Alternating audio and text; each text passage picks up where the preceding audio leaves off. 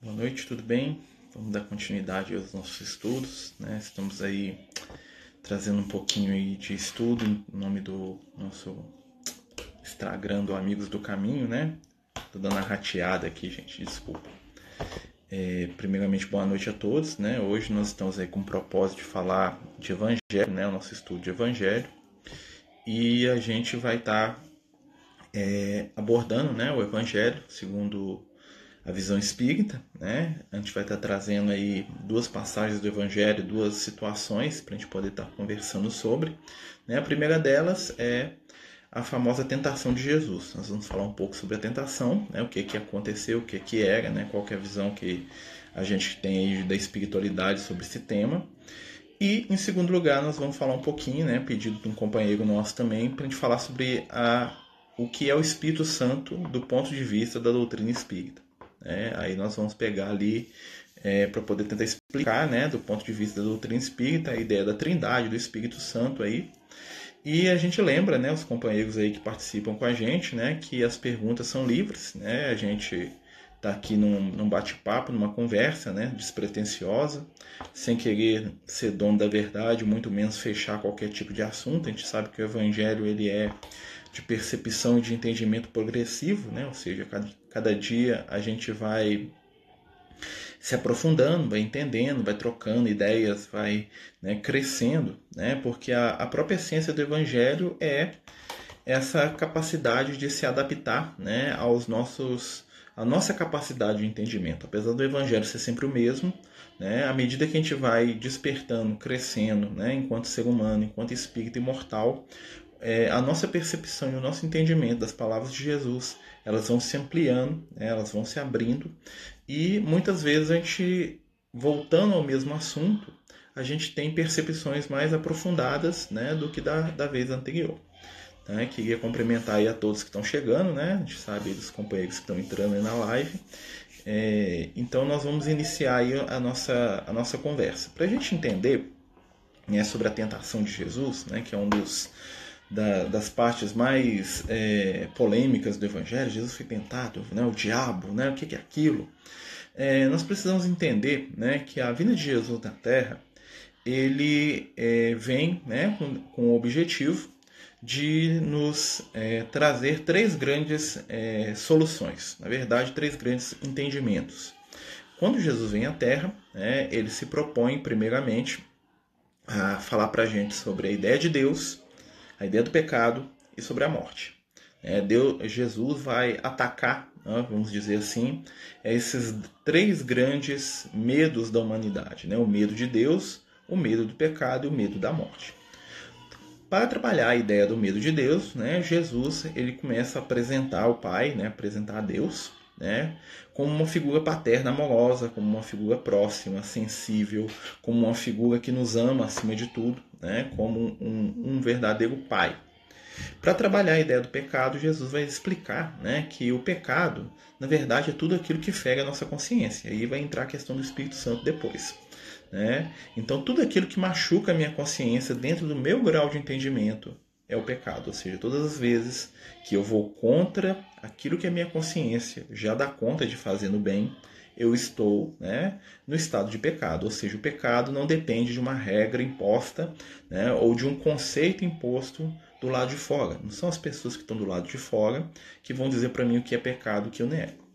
E, né, por último, a ideia de que é, a morte, né, que a morte é o fim de tudo. Jesus vai acabar com essa ideia, né, ressuscitando, ou seja, retornando da morte né, em corpo espiritual, para demonstrar para a gente que a morte não existe.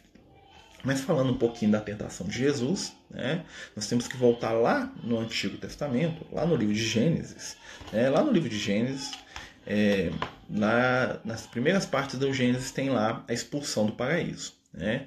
Espiritualmente falando, né, dentro da compreensão da espiritualidade, o que é a expulsão do paraíso? A expulsão do paraíso é uma metáfora, né, é uma história que foi criada, elaborada, para poder explicar né, a saída do ser humano Tá? O jardim do Éden representa para o ser humano o que?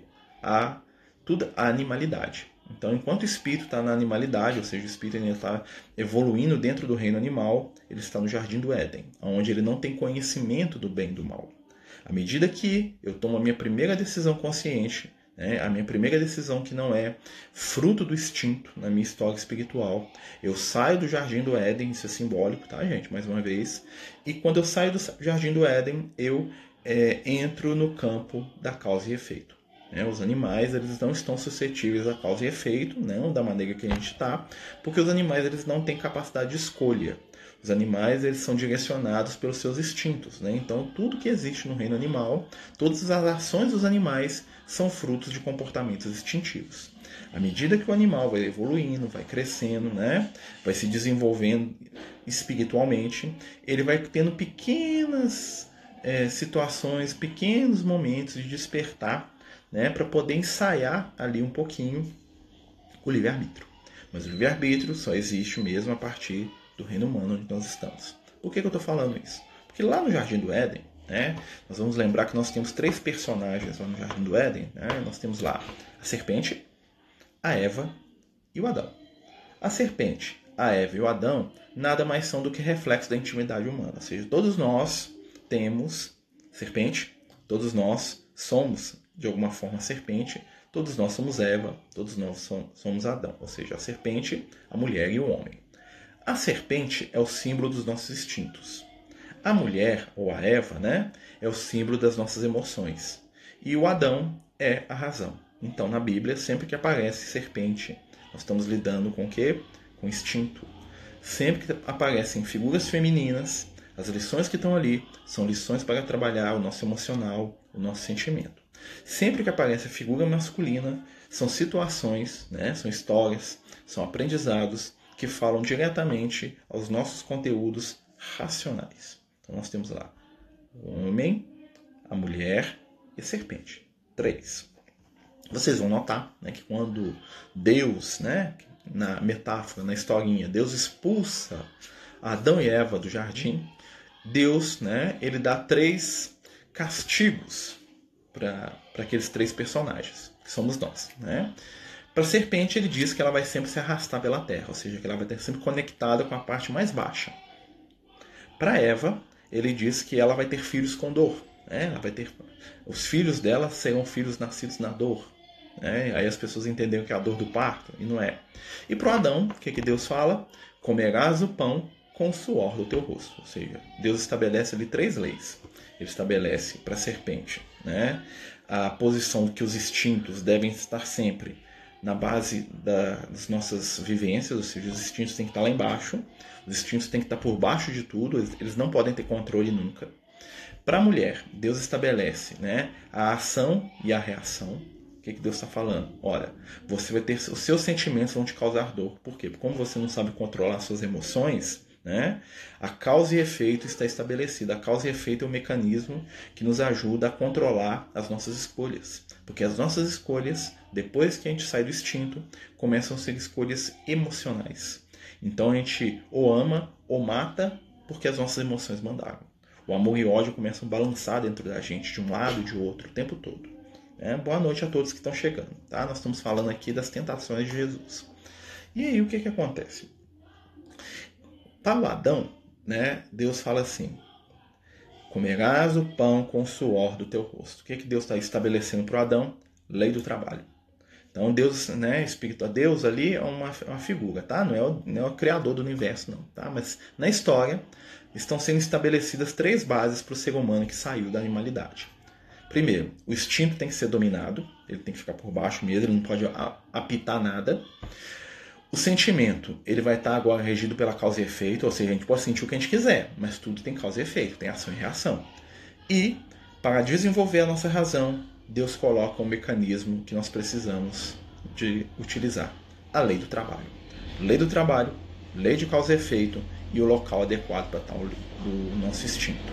São três leis que a gente aqui na Terra, né, no nosso nível evolutivo atual, nós precisamos respeitar para continuar a nossa caminhada tá certo? E aí, né, vocês vão notar que Jesus é tentado três vezes. Olha só que interessante, são três tentações. Cada uma dessas tentações refletem uma dessas situações que nós falamos no passado. Aí nós vamos voltar aqui. Jesus foi tentado? Imagine, Jesus, governador espiritual da Terra, um espírito de um nível evolutivo tão alto, né, que a evolução dele, que separa Jesus da gente, né, em tempo, é o mesmo nível evolutivo que nos separa de uma ameba, segundo o Emmanuel, né, o guia espiritual do Chico. Ou seja, Jesus ele já está bilhões de anos na nossa frente em termos espirituais, morais, cognitivos, sentimentais, tudo que a gente pode imaginar. Então, um espírito como esse viria à Terra e alguma outra entidade conseguiria tentar. Porque o que é tentar? Tentar seria balançar, né? deixar meio indeciso, faço ou não faço? Né? Abandono o que eu queria ou não abandono? Né? Um espírito como Jesus, ele não tem essa característica. Um espírito como Jesus, ele não, vamos dizer assim, treine na base igual a gente. Né? Então, pensar que Jesus foi tentado do ponto de vista que a gente imagina é um equívoco. Jesus, de maneira alguma, né, seria influenciado por qualquer é, força que seja na Terra. Ele era né, dono de si o tempo todo. Então Jesus, desde o dia que ele encarnou até o dia da morte dele, ele tinha uma missão, ele sabia muito bem o que ele ia fazer e ele tinha total controle sobre o processo de encarnação dele. Então, o que, aconteceu com Jesus no deserto? É, segundo os amigos espirituais, né, todo processo de Jesus no deserto né, tem um simbolismo muito interessante. O que, que aconteceu? Pouco antes do mestre iniciar a sua missão de pregação, a sua missão de estudo e ensino espiritual. Jesus foi para uma região desértica que ficava na Judéia, tá? onde ele vivia não tinha deserto, na Galileia, não, né? a Galileia era um jardim florido, a Galileia tinha florestas, tinha plantas, tinha árvores, tinha rios, né? E aqueles espaços que a gente vê muitas vezes nos filmes, aquele lugar árido, aquela coisa toda, era a região da Judéia, tá? que ficava ao sul e quando Jesus né, vai iniciar a missão dele, a primeira coisa que ele faz é se isolar nos desertos da Judéia. Ele passa alguns dias no deserto da Judéia. E segundo os amigos espirituais, quando ele estava no deserto da Judéia, o que, que Jesus faz? Ele prepara, ele se prepara, né, recapitula sua missão ali, o que, que ele vai fazer. Né? É como se ele parasse ali para fazer um planejamento.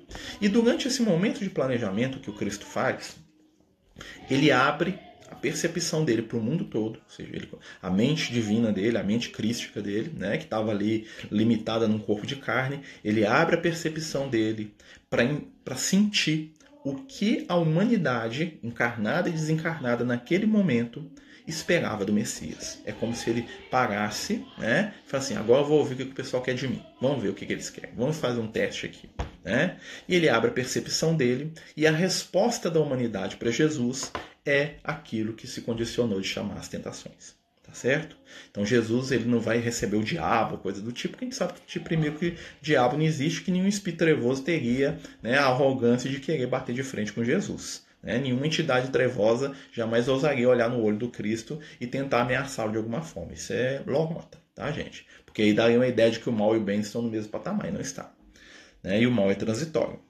Então, o que, que acontece naquele momento que Jesus está no deserto? Ele abre a mente dele e ele tenta sentir o que é que nós esperamos. Para ele poder explicar depois o que, que aconteceu com ele nesse fenômeno, ele elabora a história da tentação. É uma forma que ele tem né, para poder explicar para os discípulos e para a gente né, que fenômeno, o que, que ele sentiu, o que, que ele percebeu que a humanidade queria. Então, o que, que acontece? Na primeira, vocês vão ver que é de trás para frente, né? Lembra da primeira lei, a lei né, do trabalho? Que o Adão vai ter que comer o pão com o suor do seu rosto, ou seja, para evoluir agora, meu filho, se esforça. Você quer crescer, você quer aprender, você quer se aprimorar espiritualmente? Trabalha. Quem não trabalha, não evolui.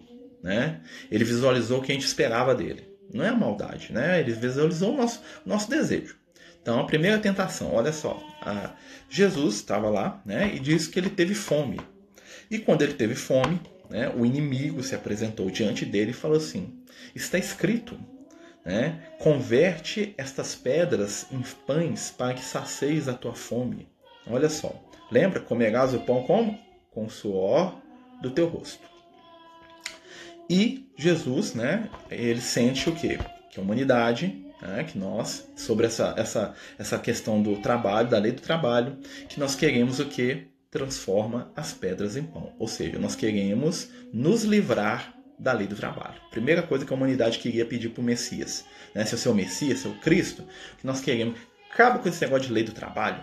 Transforma tudo em. Faz a gente evoluir sem que, sem, ter esforço nenhum, acaba com esse negócio de trabalho, de esforço, né? E transforma tudo, transforma as pedras em pão, ou seja, resolve pra gente. Né? A lei da preguiça. A gente queria a lei da preguiça. Tinha a lei do trabalho, a gente queria a lei da preguiça. Jesus dá o pão pra gente. E Jesus fala assim: ó, nem só de pão vive o um homem. Ou seja, não é só apenas a partir do esforço né, que você vai evoluir. Existem muitas outras coisas associadas ali e a lei do trabalho é fundamental para o processo de evolução. Aí vem segundo, a segunda tentação. Olha que interessante. Jesus se vê né, no pináculo do templo. Para quem não sabe, pináculo é uma torre muito alta. Tá? O pináculo do templo né, era um lugar, um mirante que tinha no templo lá no Herodes, na cidade de Jerusalém, que era muito alto, né? Tinha mais ou menos a altura de um prédio de uns 10 andares, tá? Para eles era altíssimo. E aí, Jesus se viu lá no topo, né, do pináculo, lá em cima. Né? Isso ele explicando, tá, gente? E a voz do inimigo apareceu de novo e falou assim: ó, Se tu és o filho de Deus, atira-te daqui lá embaixo, pois está escrito: Os anjos do Senhor te tomarão pelos pés e pelas mãos, para que de maneira alguma sofra dano. Essa segunda, né, lembra lá da Eva, né, da mulher, que é o que? A lei da causa e efeito. Qual que foi o desafio ali para Jesus? Pula daqui de cima e um anjo vai te proteger, ou seja, você vai pular, mas você não vai ter consequência, porque o anjo vai te segurar. Né? O que, que a gente queria de Jesus? O que, que a gente quer de Jesus? Que Jesus acabe com esse negócio de causa e efeito. Esse negócio de causa e efeito é muito chato, Jesus. Esse negócio de eu beber cachaça e o meu fígado ficar doente é muito ruim. Esse negócio de eu ser diabético, encher a cara de açúcar e ficar cego é muito ruim. Esse negócio de eu bater nos outros e ter que apanhar na minha cara, né? Porque eu tenho que aprender é ruim demais. Eu não quero esse negócio de consequência. Eu quero fazer o que eu quiser sem ter consequência nenhuma. Hein, Jesus? Você podia acabar com isso, né? Manda um anjo para tudo que eu fizer de errado, ele passar o pano ali, dar uma passada de pano geral, a gente tem esse termo hoje, né? Passar um pano ali pra gente.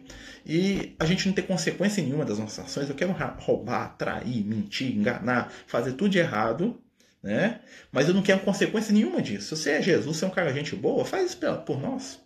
Né? Então, a, segunda tentação foi o nosso pedido pro mestre, para ele acabar com esse negócio de lei de causa e efeito. Esse trem também é muito chato. Lei de trabalho, hum, causa efeito, pior, pior, pior ainda. E qual que é a terceira tentação? Né? Lembra que primeiro foi a do Adão, né? Segundo foi a questão da Eva. Terceira e última né, é a nossa amiga serpente. Ou seja, os comportamentos instintivos. Olha que interessante. Né? Jesus é levado para outro lugar e aí ele vê todos os reinos da terra. Né? Todos os reinos são todas as cidades, Roma, Grécia, né? os astecas, os maias, os egípcios, todo, todos, todos os reinos da terra. E aí a serpente, aí ela aparece de cara, né? Já não é o inimigo, é a serpente. Ela vira para Jesus e fala assim: ó, tudo isso te darei se prostrado me adorares. O que, que a serpente fala? Né?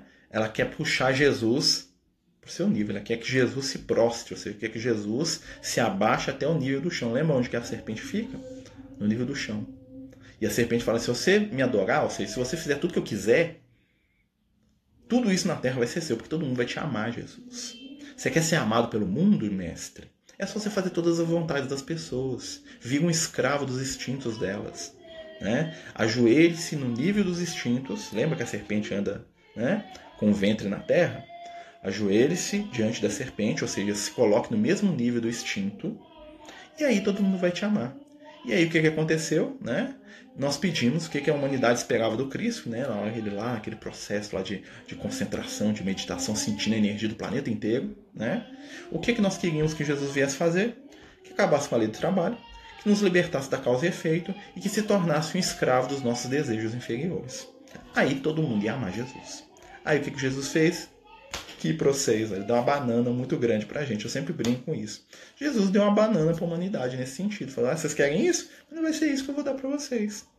Porque não é isso que vocês precisam. Vocês querem, em resumo, como diria lá nosso amigo Liel, o que a gente pediu para Jesus foi para voltar o reino animal. Nós pedimos para Jesus: o que vocês querem do Messias? Ah, deixa a gente ser bicho de novo. Né? Sem causa e efeito, sem lei do trabalho, né? vivendo apenas para atender os nossos instintos. Ô, trem bom. É isso que nós pedimos ao Cristo do amor inconscientemente. E para explicar essa, essa situação, Jesus elaborou a parábola, né, a história da sua tentação. Tá? E as pessoas acreditam realmente que apareceu um espírito, um diabo lá do lado de Jesus, de chifres na cabeça, tridente, e ficou lá batendo papo, lá ameaçando Jesus. Coisa que é totalmente ilógica, dado o nível evolutivo do Cristo. Tá dando para entender, gente? Eu tá ficando muito viajado aqui. Né? Tá todo mundo caladinho. Quando todo mundo tá, tá, todo mundo caladinho, quer dizer duas coisas, né? Os professores que falam isso. Ou tá entendendo tudo, ou tá entendendo nada. Tá viagem total. Ainda bem que o vídeo fica gravado, tá? Mas o que, que é, qual que é o resumo da história? As tentações de Jesus né? foi uma forma dele explicar para os discípulos e para a gente. Né? Uma parábola, uma história que ele criou para poder explicar para a gente né? o que a humanidade esperava dele e por que ele não ia fazer nada daquilo. Né? Ou seja, nós queríamos que o Messias viesse para nos livrar da causa e efeito, da lei do trabalho e para que Jesus né, se tornasse um escravo da gente. Jesus tinha um amigo espiritual que ajudava lá, tinha o Gabriel, né, que estava no mesmo nível que ele, mas Jesus ele não precisava não, porque isso aqui é o gado dele, né? Jesus entrando aqui no planeta Terra, ele entrou dentro do galinheiro dele bom? Existiam espíritos superiores, é claro, sempre existem espíritos, né? Sempre tem um peixe maior, né?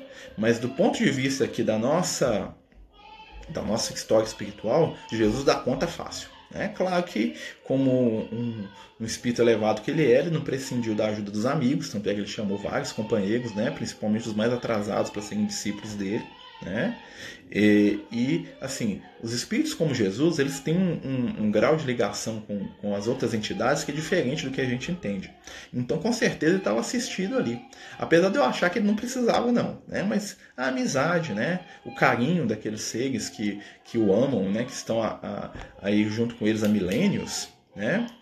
Eles, eles com certeza acompanham. O Emmanuel fala isso pra gente lá no livro A Caminho da Luz, né, da comunidade dos espíritos remidos, né, que nós falamos lá no, nós vamos falar lá no estudo do Apocalipse no domingo, né, os 24 anciões. Jesus é membro daquela turma lá dos 24 anciões, lá ele é um deles, tá? Tá lá no livro do Apocalipse. Que esses espíritos se reuniram na Terra duas vezes, né? São os espíritos responsáveis pelo nosso sistema solar em conjunto, né? Cada um tem um planetinha aí, um negócio assim. E eles se reuniram na Terra duas vezes. Quando a Terra né, saiu da nebulosa solar, ou seja, começou a formação da Terra, e quando Jesus foi encarnar. Aí reuniu a turma aqui e falou: peraí, que nós viemos dar, dar o su suporte aqui. Ó. Nós viemos aqui porque nós sabemos que você vai fazer uma missão maravilhosa. Nós queremos te dar um abraço aqui, queremos te falar aqui que estamos contigo aí, estamos juntos nesse, nesse propósito de levantar essa humanidade do seu planetinha aí. Né? Tô brincando, tá, gente? Mas é mais ou menos isso mesmo. Então, sobre a questão da tentação, né, para a gente poder resumir, o que, que acontece? Né? A, gente, a gente tem uma expectativa do Cristo que é exatamente essa ainda. Nós queremos que a espiritualidade, né, que Jesus, que Deus, né, liberte a gente dessas coisas que a gente acha chata, como lei do trabalho, como esse negócio de causa e efeito, ação e reação, isso é um, um saco, né? Mas Jesus, de certa forma, se a gente for parar para pensar, ele nos responde essas, essas situações. Por quê? Porque sobre a lei do trabalho, né, ele vai falar que, o, que o trabalho vai ser substituído pelo quê? Pelo amor. Né? O amor também vai substituir a lei da causa e efeito, né? porque quem ama cobra a multidão dos pecados. Ou seja, se você amar, né, se a gente aprender a amar de verdade, com o amor sincero do Cristo que ele nos ensina, né? Preocupa não que a nossa amiga evangélica que está olhando, tá? Está atrapalhando, mas Deus abençoe ela. Se a gente aprender a sintonizar com Jesus e ficar na lei do amor, a causa e efeito desaparece da nossa caminhada. Nós não precisamos mais de causa e efeito. Quem ama não precisa mais de causa e efeito. Mas enquanto a gente não ama, a causa e efeito está aí servindo para poder impulsionar a nossa caminhada. O que a gente queria é ficar livre dela sem esforço. Aí Jesus fala, isso aí, nananina não. Né? E a questão dos instintos. Né? Jesus ele não veio aqui para servir os nossos instintos os nossos desejos, né? Aqui é casa. é que tem uma, é, eu moro na casa e aqui do lado da casa tem um lote, né? E nesse lote tem uma garaginha, tem uma igreja evangélica, né? E ela tá ali brigando com os demônios ali, tadinha, né? Deus abençoe ela com todo o respeito que ela merece, é claro, né? Mas o, o desejo dela é bom, né? O desejo dela é trabalhar para Jesus também, nós temos que respeitar muito isso, certo? É, se a internet tiver ruim, nós vamos colocar também, né? Agora tá dando para colocar lá no, no IGTV, eu acho que aí dá para ver depois, né? Mas continuando, né, gente? Então, sobre a questão do, da tentação de Jesus, seria isso, né? A visão que a gente tem aí junto com os amigos espirituais, coisa do Lucas e do Leão, tá? A gente tá só repetindo, sendo médio, né? Claro, né? É, é, Eu acho nem a polícia, viu? Mas daqui a pouco ela paga. Normalmente é só na hora da live, vocês acreditam? Na hora que eu marco a live, ela começa. Né? Na hora que eu acabar aqui, acalma lá. Então ela tá dando sustentação pro trabalho, como diria o Lucas. Não, ela tá sustentando o trabalho. Né? É... E aí vamos continuar, né, gente? A gente também é, ficou de falar um pouquinho sobre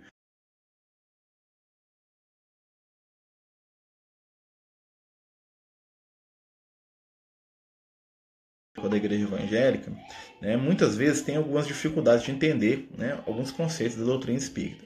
Um dos conceitos que a doutrina espírita não adota, né, e nós vamos explicar por quê, é o conceito de trindade. Ou seja, o que é a trindade? É a ideia né, que existe Deus, Pai, Filho e Espírito Santo. Tá? É, o que a gente aprende com os amigos espirituais, né, que o que, que aconteceu? Né? Deus, o Criador do universo, né, a causa primeira de todas as coisas, é único. Tá? E ele né, é individual, Deus é só um. Jesus, né, que eles chamam de filho na, na Trindade, Jesus é um espírito como nós, ou seja, Jesus é um ser em evolução, né, mais velho do que a gente, responsável pelo nosso mundo, né, responsável pelo nosso planeta, mas ainda assim Jesus é um espírito que tem né, a mesma trajetória que a gente, só que ele já está mais à frente, ele já está mais velho. Ou seja, nós na, na, doutrina espírita não acreditamos que Jesus e Deus é a mesma coisa, ou que Jesus seja um Deus. Jesus é filho de Deus, né? Muitos vão dizer sim, mas eu também sou filho de Deus. Você também filho de Deus. Jesus é tão filho de Deus como qualquer um ser criado no universo, tá? Desde a bactéria até o arcanjo, todos são filhos de Deus e todos estão em processo de aprimoramento. Então, né? Quando é, no início do cristianismo primitivo, é, era muito comum, né? Você vai ver lá no livro dos Atos dos Apóstolos, que as vozes do Espírito falavam. Né? O que, que, são as vozes do Espírito? As vozes do Espírito são os companheiros desencarnados, são os espíritos de luz. E, né, quando a Igreja Católica foi formada, né, a gente falou disso no outro estudo, né, aquele processo todo de incorporar né, a, a estrutura religiosa romana as tradições cristãs, misturou tudo e virou o que é a Igreja Católica hoje, né, que é uma junção da igreja, do, da, do politeísmo romano e do cristianismo primitivo, juntou, né, virou o que tem hoje. Tá? E o que, que aconteceu? Todas as vezes que tinha referência à palavra espírito no Antigo, no Novo Testamento e no Antigo, né, é, eles, tem, eles alteraram isso aí é, é, é, tranquilo, né? Não existia a palavra santo, eles colocaram a palavra Espírito Santo, né? Para poder dar a ideia de que era um ser distinto de qualquer tipo de espírito ou de anjo, de qualquer coisa. Tá? Então, o que é o Espírito Santo? Né? O Emmanuel fala isso para a gente, os amigos espirituais também falam. Espírito Santo é o nome que na Bíblia e no Antigo Testamento e no Novo se dava aos espíritos protetores desencarnados. Era um nome coletivo. Ou seja, o Espírito Santo foi revelado pelo Espírito Santo. Ou seja, quer dizer, a espírito... hoje nós falaríamos a espiritualidade. Hoje nós falamos os amigos espirituais. Naquela época, eles convencionaram falar Espírito Santo. Com o tempo, né, com a teologia, com aquelas coisas todas, aqueles concílios que eles faziam lá duvidosos, lá no Vaticano, lá, aquela coisa toda, é... o que, que acontece? Eles elevaram esse Espírito Santo a uma divindade, ou seja, o Espírito Santo se tornou também Deus, né? E nós tivemos agora uma ideia de um Deus que é um triângulo, né? Vamos dizer assim. É o Pai, o Filho e o Espírito Santo. Ou seja, o Espírito Santo seria o próprio Deus de outra forma. É como se Deus que dividisse uma, um pedaço dele é Jesus, um pedaço é o Espírito Santo, outro pedaço é Deus. Eles são a mesma coisa ao mesmo tempo, mas ao mesmo tempo eles estão separados, mas ao mesmo tempo eles são um só. Que foi um malabarismo teológico que foi criado, né? É... Pode ser. O, o, o Rochester tem uns, uns livros bem, interessantes. Eu gosto dos livros do Rochester. Eu, sou, eu tive a oportunidade de conversar com ele uma vez, que é muito interessante. O Rochester, esse foi um Rochester controverso, né? Mas ele tem uns, uns, livros muito interessantes. Eu gosto muito. Tem uns livros do Rochester que é ficção, tá, gente? Aquele lá, Elixir da Vida Eterna, aqueles negócios lá, ele mesmo fala que ele é ficção, tá? Porque ele era dado a escrever, né? Então, é, existem alguns livros do Rochester. Eu não sei se esse em particular, eu nunca estudei, eu já li, tá? Kátia. Mas eu não sei se esse em particular é ficção. Eu sei que alguns livros do Rochester, ele mesmo fala que é ficção, tá? Outros livros não, são livros históricos. Os livros dele que, que ele fala que, é, né, que são históricos é, por exemplo, o Herculano, é, episódio da vida de Tibério, é, o Faraó Menor Pitá, né? é, o chanceler de ferro, que é a história do José do Egito, né? Depois o faraó, Meneptah, que é a história do Moisés, que é o mesmo espírito, né? O, o José e o, e o, e o Moisés, né? E o Moisés estava até encarnado, era o faraó do Egito lá, que o primo do Moisés, né? Então, esses livros aí, né? É, são, vamos dizer assim, reais, né? Mas o Rochester também gostava de uma ficçãozinha bem interessante, tá? Mas é, são bem, bem legais, sim, as obras do, do Rochester, eu gosto muito. Tá? Tanto é que a FEB publica os livros do Rochester, não sei se vocês sabem, né? Pelo menos os mais antigos. Mas aí, continuando, né? Então, é, nos primeiros séculos do cristianismo, criou-se ali uma, um alabanismo teológico, né? ou seja, os, os bispos, os padres precisavam é, transformar Jesus em Deus. Jesus tinha que ser Deus, mas ao mesmo tempo Jesus não podia ser Deus. Por quê? Porque era meio incongruente. Né? Jesus era Deus, então porque se Jesus era Deus, por que, que ele rezava? Se Jesus era Deus, por que, que ele várias vezes ele, feito, ele chamava Deus de Pai, né? Dizendo que Deus um, um ser separado dele, né? um ser distinto dele. Ele fazia prece para Deus né? e ele invocava Deus em vários momentos. Como explicar isso? Né? E aí, para eles explicarem o que não era inexplicável, porque não existe, né? eles inventaram isso da cabeça deles, eles criaram, eles recorreram a essa teoria da trindade, ou seja, eles dividiram Deus em três pedaços, né? o Pai, o Filho e o Espírito Santo, para poder encaixar Jesus né, nesse mito divino que eles criaram. Né? Eles tinham tanta ânsia de transformar Jesus num ser divino que eles fizeram essa maçaroca aí que até hoje confunde a cabeça do pessoal. Né? E aí o que, que aconteceu? criou-se a figura né, da Santíssima Trindade, que não é citada na Bíblia em lugar nenhum, né? e é um dos motivos, por exemplo, dos muçulmanos torcerem o nariz para os cristãos, né? porque os muçulmanos eles têm muito forte, né? tanto é que uma das missões do, do Maomé era fixar na cabeça deles que só existe um Deus. E aí quando os muçulmanos veem a gente adorando Jesus, adorando o Espírito Santo, eles falam, não, vocês estão viajando na maionese, Jesus é uma coisa, Deus é outra, eles estão mais certos que a gente nisso aí. Né? E a doutrina espírita, ela ensina né, que Jesus é o governador da Terra, é o espírito mais perfeito que nós tivemos aqui como modelo e guia para a gente poder seguir. Né? Realmente ele é o nosso modelo, mas Jesus, de maneira alguma, é, é o criador do universo. Jesus não é Deus, tá certo? Já tomou a, a, ayahuasca? Não, nunca tomei isso, nem pretendo, meu amigo. Primeiro, porque os amigos espirituais falam que a gente não deve recorrer a alucinógenos, né? E esse chá aí, ele é um alucinógeno que se propõe né, a abrir a percepção mediúnica da pessoa, mas funciona tanto quanto a cachaça. Né? Não veja isso um termo pejorativo da minha parte, vou explicar.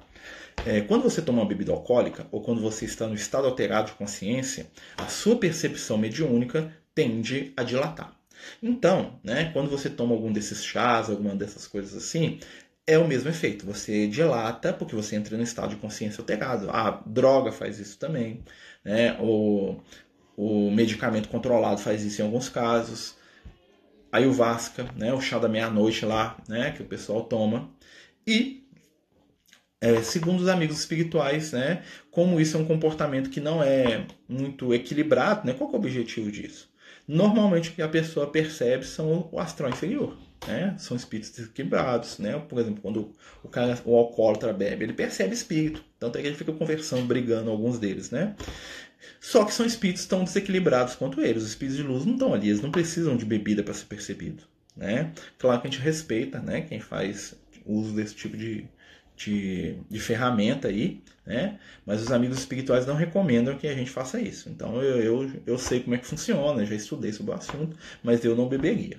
Minha opinião pessoal. Se alguém já bebeu, se tem interesse, não nos compete julgamento. Só estou explicando aqui à luz do que a gente entende, né? Só porque eles deixam não quer dizer que é adequado, né? Nem sempre o que muitas coisas que as pessoas deixam é adequado, né? Esse chá, né, é o mesmo chá, né, o do Santo Daime, é a mesma coisa, é um alucinógeno do mesmo jeito, né? Fico, é, mas vamos, né, só porque senão a gente vai ficar criticando e eu acho negativo. Mas assim, esse é o ponto de vista da doutrina espírita, né? Eu também concordo, tá? Mas, assim, o que as pessoas fazem em determinadas religiões a gente não pode julgar, né? Se o pai ou a mãe permite, eu não deixaria meu filho tomar, pode ter certeza, tá? É, queria saber tanto essa história da evolução de Jesus. Fico imaginando como foi que Jesus foi apresentado. Ah, isso aí deve. Então, cada um tem o seu caminho, né, meu amigo? Então, né, se você já bebeu, né? Eu conheço gente que já bebeu, né? Inclusive amigos meus, né? Eu falei para ele não beber, tá? Mas ele bebeu, continua meu amigo do mesmo jeito, tá bom? É, como foi que Jesus foi apresentado? É, isso aí é uma pergunta que é, nós não sabemos, não, meu amigo. Isso aí foi nos mundos que não existem mais aí, né? Porque o Evangelho é a boa nova. Então, Jesus, em algum momento da sua evolução, ele entrou em contato com as verdades do universo, as verdades do bem, da luz, né? E ele aprendeu com alguém como nós aprendemos com ele, como nós aprendemos com outros, como, e como nós um dia né, vamos ensinar para alguém. Né? Muitas vezes né, é, a gente fica muito preocupado com o que o outro faz ou não faz, né? mas na verdade tudo é experiência. Estou né? falando até que para o nosso amigo Rafael aqui. É, mas assim, Jesus ele teve o processo de aprendizado dele, né? Como diz o Emmanuel, em mundos que já não existe nem a poeira mais deles no cosmos, né? Então é uma coisa, é um processo totalmente diferente. É difícil até da gente imaginar porque não está dentro da nossa concepção de raciocínio, né? Uma vez eu estava conversando com os amigos espirituais sobre isso, falei assim, é difícil até de explicar, né? Porque é coisas que aconteceram num passado tão remoto que nem passado mais é, né? Já não existe mais. Mas vamos lá, né? Então o que, que acontece? A doutrina espírita, ela realmente ela não acredita, né? Ela não entende, né? É, o Espírito Santo como uma divindade, como né, não acredit, nós não acreditamos em trindade no sentido que as pessoas né, normalmente têm dentro da Igreja Católica, apesar de respeitarmos, né, eu acho que a gente tem que respeitar né, quem não entende, mas nós, né, segundo a orientação da espiritualidade, nós temos uma visão né, mais próxima da visão ali da, da época de Jesus. Não existia esse conceito na época de Jesus. Né? Um, um apóstolo, um discípulo de Jesus não falaria a palavra Espírito Santo. Tá? Né? Haja visto que, essa, que o santo do espírito ali foi colocado depois, tá? Então eles não tinham esse conceito do jeito que a gente imagina hoje, né? Mas como que eles entendiam tal, é o que nós estamos falando aqui. Cada pessoa vai ter né, o seu grau de percepção, o seu grau de entendimento, né? Todo conhecimento espiritual, ele demanda da gente duas coisas. Primeiro, né, humildade, saber, né, é, o que nós temos capacidade de aprender, né? E também tranquilidade de entender que o outro não tem que acompanhar a gente no que a gente está fazendo. Cada um tem o seu momento, cada um tem a sua experiência, cada um tem o seu lugar. Né? Então, às vezes, coisas que para nós são óbvias e muito fáceis de entendimento, para o nosso irmão é viagem na maionese total. Né? Coisa que para mim é tranquila, para o outro, ah, isso é loucura, viagem de sua cabeça. Já coisa que para mim é ridículo, o outro acha que é o supra-sumo. Então, nós temos que ter esse, essa capacidade de entender que nós estamos sempre aprendendo. Né? E dom da verdade não existe. Lembre-se, verdade espiritual ela é gradativa. Hoje eu entendo, amanhã eu entendo mais, depois da manhã eu entendo mais ainda. Pode-se dizer que Jesus já deu tudo mastigado para a gente? Sim, não é que o caminho é mais difícil, é mais longo. Né? Jesus ele, ele, deu um atalho para a gente. Quando Jesus encarna, qual é o propósito do Cristo? Acelerar o nosso processo evolutivo. O Mestre veio à Terra com o propósito de favorecer a nossa caminhada, para a gente sofrer menos, para a gente chegar mais rápido né, ao nosso objetivo, que é o quê? Chegar a nos libertarmos da dor. Tá? Por quê?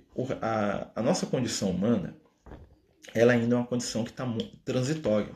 Nós ainda não saímos da animalidade, mas nós também não somos anjos, somos anjos ainda, né? Nós estamos ali com um pezinho no angelitude e um pezinho na animalidade. Tem dia que eu ajo igual se eu fosse speed luz. Tem outro dia que o cachorro da minha casa lá, ele é mais humano do que eu. Então nós estamos ali naquela naquele alto e baixo. Esse é o nosso estado evolutivo, né? Como diriam os budistas, é a transitoriedade que nós estamos vivendo. Quando Jesus veio à Terra, ele nos deu um roteiro, um manual de instrução para evoluir mais rápido. Né? Então, o manual de instrução, o Evangelho, Jesus nos, nos traz o Evangelho como uma diretriz segura para a gente poder é, caminhar e chegar mais rápido ao nosso objetivo, que é o quê? Nos livrar da dor, do sofrimento, nos transformarmos né? É, em seres superiores. E aquela parte que ele desce aos infernos em três dias após a desencarnação. Então, é, primeiro que foram três dias, né? É, porque Jesus morre na, na sexta-feira à tarde, né, mais ou menos 3 horas da, da, tarde, e ele aparece, né, o corpo dele some no domingo de madrugada. Isso não dá três dias, não, dá um dia e meio ali, mais ou menos. Mas o apóstolo Pedro, ele fala isso, né, que ele desce para pregar os espíritos em prisão. O que, que isso quer dizer? Jesus, né, quando ele sai do plano físico, ele vai para as regiões inferiores, ele vai para as regiões umbralinas, né, e para uma região do plano espiritual chamada trevas, e uma outra inferior ainda, chamada abismo.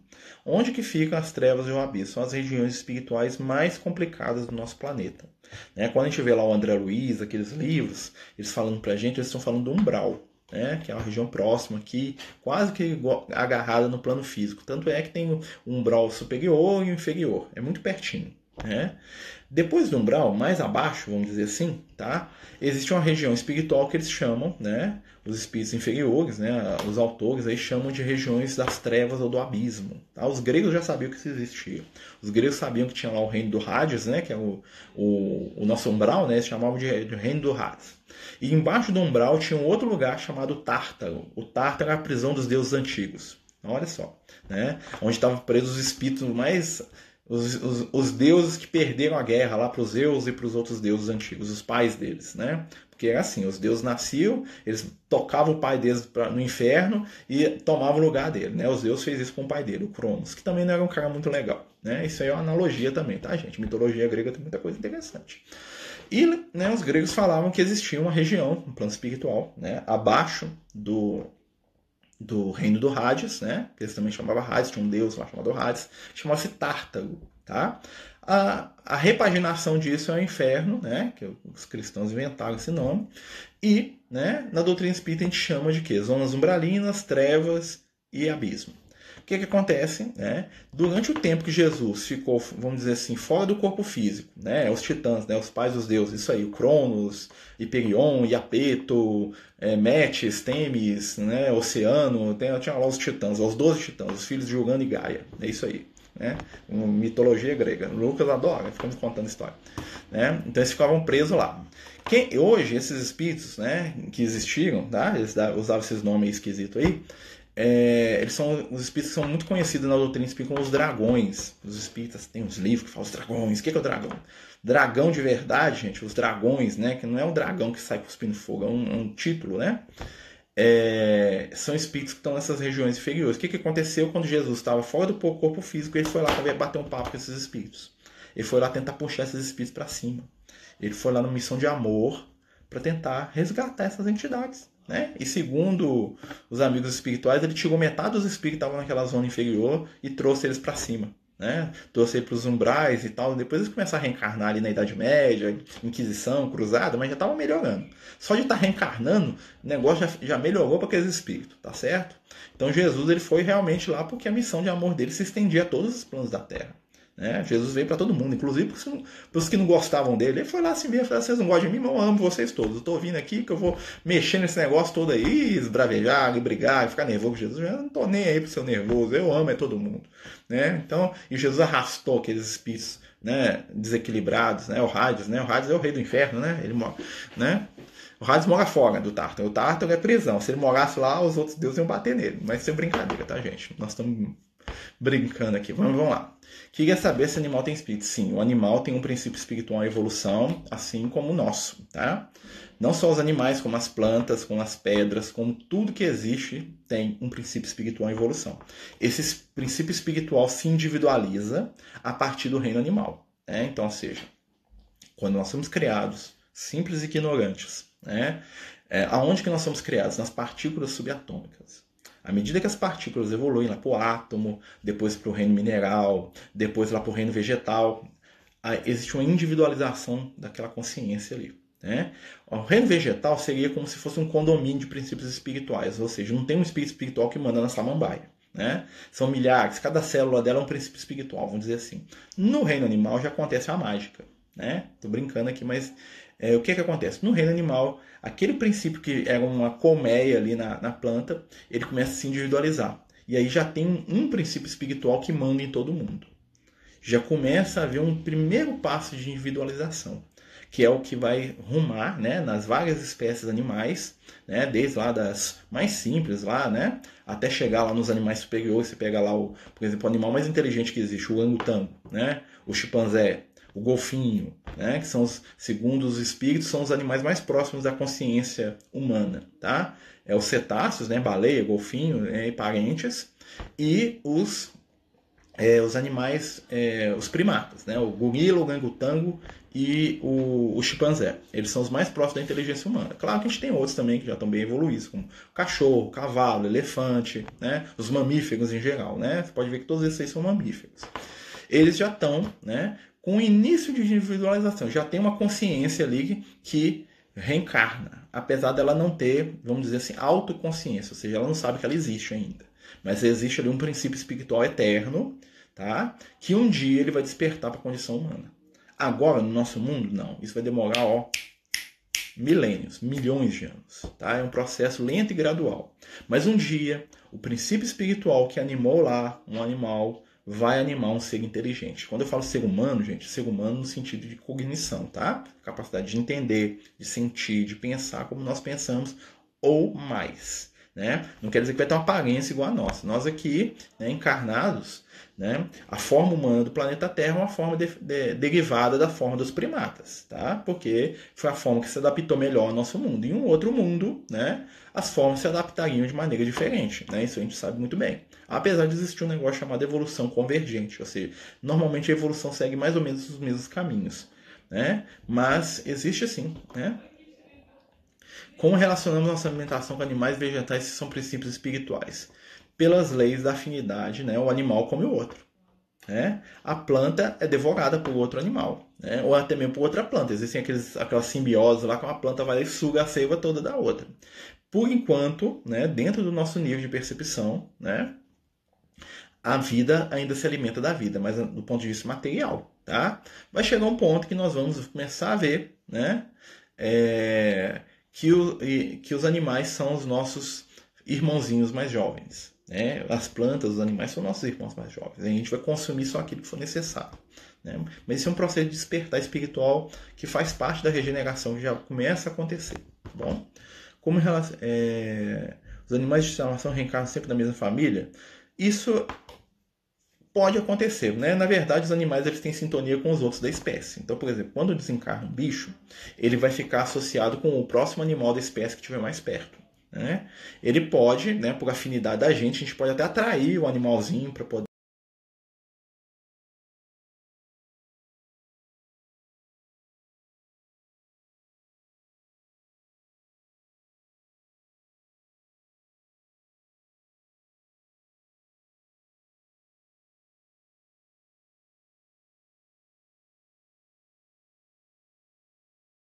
em sustentação da espiritualidade. Né? Quem quiser, nós temos até uma série de vídeos lá no IGTV que a gente fala sobre o animal, sobre a alma dos animais, lá no plano espiritual a gente fala disso. Acho que são três vídeos que a gente faz. Só falando de animal. Né? Eu recomendo que vejam.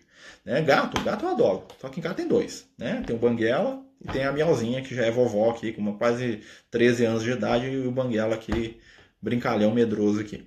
Né? Então eu gosto muito dos gatos. Os gatos são os animais que têm maior mediunidade. Né? Não sei se você sabe, um dos, pelo menos que a gente conhece. Né? Eles eram adorados no Egito Antigo, né? tinha, tinha duas deusas que eram o gato, né? que era a deusa Bast, né? que era a gatinha mansinha, né? e tinha a deusa Sekhmet, né? que era o gato, né? a leoa, né? a deusa leoa. Né?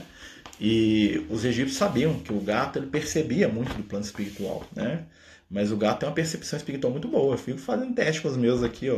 Quando eu vejo os espíritos, eu fico só olhando para ver. Fico quietinho, né? Os gatos percebem os espíritos. Quando os espíritos chegam, assim, eles dão aquela olhada, assim, ó. Né?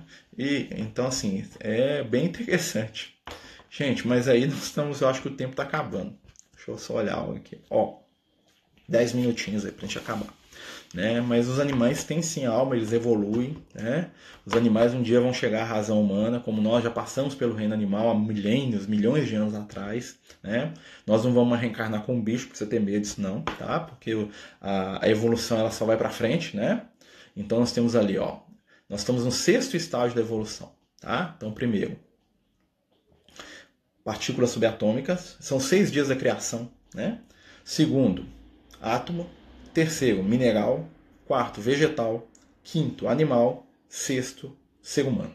Né? Tanto é que a criação lá no Gênesis vai até o sexto dia, o seis. Né? Por que, que vai só até o sexto dia? Porque a gente não sabe o que vem depois. Né? Então Moisés só fala até aqui, ó, até aqui é o nosso. Aí depois vem o sétimo, né, que é o estado angélico. Vem o oitavo, que é o estado que eles chamam de búdico, né, o, o despertado, né? E vem o nono, que é o estado crístico, é onde Jesus está. Né? Se a gente fosse numerar a evolução, o ser, o ser humano está no estágio 6. Por isso que o número do, da besta lá da Bíblia um 666, aquela coisa toda. Né? Os animais estão no 5, as plantas no 4, tá? o reino mineral no, no 3, os átomos no 2, as partículas subatômicas no 1. Jesus está no 9. Jesus está no 9, nós estamos no 6, né? Então, os seres angélicos, você pega lá o Emmanuel, né? O Emmanuel, é, Emmanuel, né? Tá lá no 7, né? Você pega lá Maria, o Francisco de Assis, o Sócrates, o Buda, né? Esses aí estão lá no nível 8, lá, ó, né? já são espíritos arcangélicos, né? iluminadíssimos, né? O Emmanuel lá tá, tá lá no 7 também, o Chico, né? O Chico tá, o Chico tá no, no uh, eu diria que ele tá no 7.0 ali, ele entrou no 7 ali, né? O Chico já é um ser angélico já, né? Em muitos aspectos, né? Ele é um 7 novinho em folha, chegou lá agora, né? O, o, o Emmanuel já é um 7.1 ali, tô brincando, tá, gente? Mas é mais ou menos isso, né? E Jesus está no nível 9, Tá? Jesus, os, os seres aqueles seres que são responsáveis por mundos inteiros, né? já estão. É, agora vai deixar você triste, né? Porque uma vez eu perguntei isso pro Leão, ó, oh, 9, né? Jesus, né? Existe um 10? Ele falou assim, existe um 11 também. Qual que é o último? Ele falou assim, ó, aí ele virou para mim e falou, meu filho, quantos números existem mesmo? Né? Nossa senhora! Né? Isso é a capacidade de evolução do universo, tá? Quantos números existem? Jesus está no 9. Quantos que faltam para ele? Imagina um espírito nível 10 mil. Tô brincando aqui, né? A gente viaja.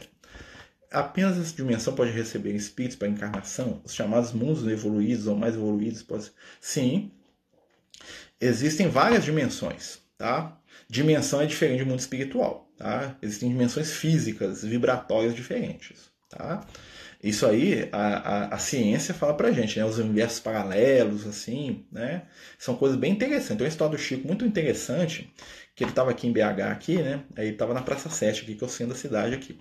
E aí ele conta que ele estava com um amigo dele, isso na década de 30, tá, gente? Isso é, lá vai coquinho. E aí ele estava na, na Praça 7, e no, a evolução é infinita, minha amiga. Infinita. Nós estamos no início da historinha aí. Nós nem sabemos o que, que nos espera. E depois disso tudo vem Deus. Né? Quando o último número que não existe acaba, depois do último número é que está Deus. né? Ou seja, Deus está fora da jogada, Deus está além. Né? Mas aí ele estava né, com um amigo lá na Praça 7, o Chico, e em determinado momento o Chico olha assim, né? Tinha uma evidência, né? E ele vê, ele conta para o amigo, ele fala: Vem cá, vem cá, eu tô vendo aqui na praça, aqui, ó, uma tribo de índios aqui acampada, e uns pescando, e outro carregando peixe, e outro fazendo isso, acontecendo. Aí ele fala assim: Nossa, eles devem estar tudo plano espiritual. E diz que na hora que ele tava falando isso, o Emmanuel chega de mansinho, dá um toque no ombro dele. E fala assim: O que, foi, Chico? Você tá vendo, irmão? Essa tribo de índio aí tá tudo desencarnado. Aí o Emmanuel dá uma coçada assim, olha pro Chico fala: Chico você tem uma tribo aí mesmo, você tá vendo. Mas eles não são desencarnados, não. Aí o Chico, quer? Eles não são desencarnados, não. Eles estão em outra realidade. Eles estão encarnados em outra realidade. O Chico ele conseguiu ver outra dimensão. Ele não viu o mundo espiritual, ele viu outra dimensão naquele momento. Aí o Chico falou, mas me explica esse negócio. Eu falei, isso aí é pro futuro distante, meu amigo. Nós não vamos conversar sobre isso, não. Só saiba que existe. Nem eu sei direito, tá? O Emmanuel falou isso pra ele. E cortou o assunto com o Chico. Né? Hoje a ciência fala para gente né, que existem mundos paralelos aí, né? ou seja, né, muita coisa que, que a gente nem imagina que existe. Né? Então não existe só um mundo espiritual e um mundo físico. Né? Nós já sabemos que existem milhares de esferas espirituais. Não existe só um, um planeta Terra. Né? Existem milhares de planetas no universo, cada um em determinado ponto de evolução. Não existe só um universo. Existem milhares de universos aí, multiverso. Né? É muita coisa. Nós estamos na caminhada que nós precisamos agora para a gente voltar aqui, né, que nós voamos um pouquinho, né? Eu, pelo menos, bati a cabeça no teto, né? De tanto voar aqui. Para a gente voltar aqui um pouquinho, nós temos que lembrar que nosso primeiro compromisso é aqui, né? Aprender o que nós podemos aprender aqui. Amar o máximo, fazer o bem, trabalhar pelo nosso próximo, oferecer o nosso melhor, vivenciar o evangelho na prática, na ação, né? Se esforçar no bem, que é a característica dos espíritos que estão buscando a regenerar. Muitas moradas na casa do Pai. Jesus não brincou quando ele falou isso, não. Ele só deu uma palhinha. Tipo assim, um dia nós vamos bater um papo sobre isso, né? Foi isso que ele falou para os discípulos só, né? E nós estamos começando, pelos olhos da ciência, interessante, né? Nós estamos começando a entrever um mundo muito maior do que a gente imagina. Né? Então, quando a gente começa a perceber essa realidade mais ampla, a gente começa a ver que as nossas dores, os nossos problemas são bem pequenos. Porque o que nos espera além da vida, além do mundo, ninguém nem imagina. Pelo menos no nosso nível aqui evolutivo. Né? Então, assim, nós todos estamos caminhando para um processo de descoberta, de aprendizado. Está na hora de a gente começar a, a lembrar disso. Né? Eu lembro que uma vez um amigo espiritual estava me contando, né, sobre a época do Evangelho com Jesus, né, depois que os apóstolos começaram a pregar aquela coisa toda, que existia uma empolgação muito grande naquela época, porque era assim, o pessoal pensava assim, nossa, né, então existe um mundo depois, uma vida depois da morte, quer dizer então que eu não, que eu não sou esquecido, alguém me ama, né, existe alguém que gosta de mim, que é poderoso, um Deus que me ama, né, Jesus, né, chamava de Deus, né, e aquilo modificou a vida daquelas pessoas, aqueles escravos, aquelas pessoas que eram rejeitadas pela sociedade, né? Aquelas pessoas que eram as últimas dos últimos num mundo totalmente primitivo, né? Na época de Jesus, quando eles souberam que existia a vida eterna, que existia o reino de Jesus que esperava por eles também, aquilo foi um jato de esperança. Por isso que eles morriam, né? Que eles iam para o circo, eles perdoavam todo mundo, eles trabalhavam o amor porque eles tinham aquilo abriu a mente deles para uma realidade que era muito maior. Hoje, com toda a nossa tecnologia, com todo o nosso conhecimento, com toda a nossa capacidade técnica e da nossa ciência, nós estamos precisando de um pouco dessa esperança, de abrir o nosso coração, de abrir a nossa mente, né, para a gente poder vibrar nessa esperança, nessa certeza de que tem algo muito maior. E a gente só está vendo ali, ó, 0,1% e olhe lá, por isso que a gente também não pode ser vaidoso nunca. O que a gente sabe é muito pouco, meus amigos. Nossa! Né? A gente acha que a gente sabe tudo, que a gente responde tudo, que a gente faz tudo. As nossas respostas são limitadas, os nossos entendimentos são curtos. Mas já tá bom, né? Já tá melhor do que antes. Amanhã nós vamos saber muito mais. Né? Você lembra que Jesus sempre nos trouxe surpresa. Né? Imagina a cara do Nicodemos quando Jesus fala assim: ó, importa nascer de novo. Nicodemos, que que é isso? Né? Jesus jogou uma bomba na cabeça dele, ou seja, Jesus explodiu a mente dele, Jesus abriu a mente dele para um, um, monte de possibilidades que ele nunca tinha pensado. E Jesus só estava ali, ó, né? Tinha muitas coisas que Jesus não podia falar pra gente, porque a gente não dava conta de absorver, nem hoje a gente dá conta. Os espíritos falam isso sempre. Fala assim, meu filho, isso aqui você vai entender quando você for plano espiritual. Tem uns trem que a gente fica discutindo. Aí eu falo assim, como você me explica isso aqui, Lucas? Falei, meu filho, tem jeito não. Você entender esse plano espiritual, plano material aqui, você não vai entender, não.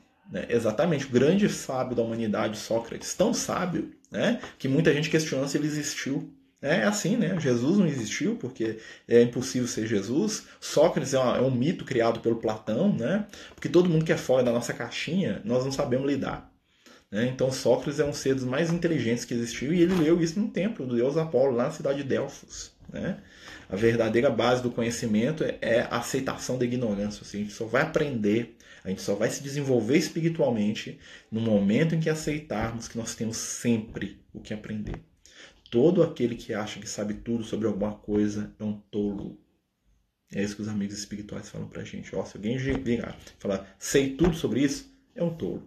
Merece a nossa simpatia e merece que nós o lamentemos. Né? E normalmente os nossos grandes sábios são seres que acham que sabem tudo que dominam alguma coisa, a gente sabe nada, gente. Nós estamos engatinhando. Nós sabemos um pouquinho, né? Um pouquinho nós sabemos, né? Mas nós estamos engatinhando. Mas que bom, né? Porque tem muita coisa pela frente aí, né? Essa jornada aí é fantástica. Essa jornada ainda espera muita coisa, né? Por isso convido a todos aí para a gente ir caminhando aí, aprendendo, conversando, né? Se consolando, né? Nós somos mais ou menos aqueles, aqueles leprosos que estão indo atrás de Jesus, tá bom? Né? Exatamente. Quem acha que sabe muito não sabe nada, né? Eu quero saber cada vez mais, né? E sei que cada dia é menos. Gente, muito obrigado. Agradeço a todos aí, né?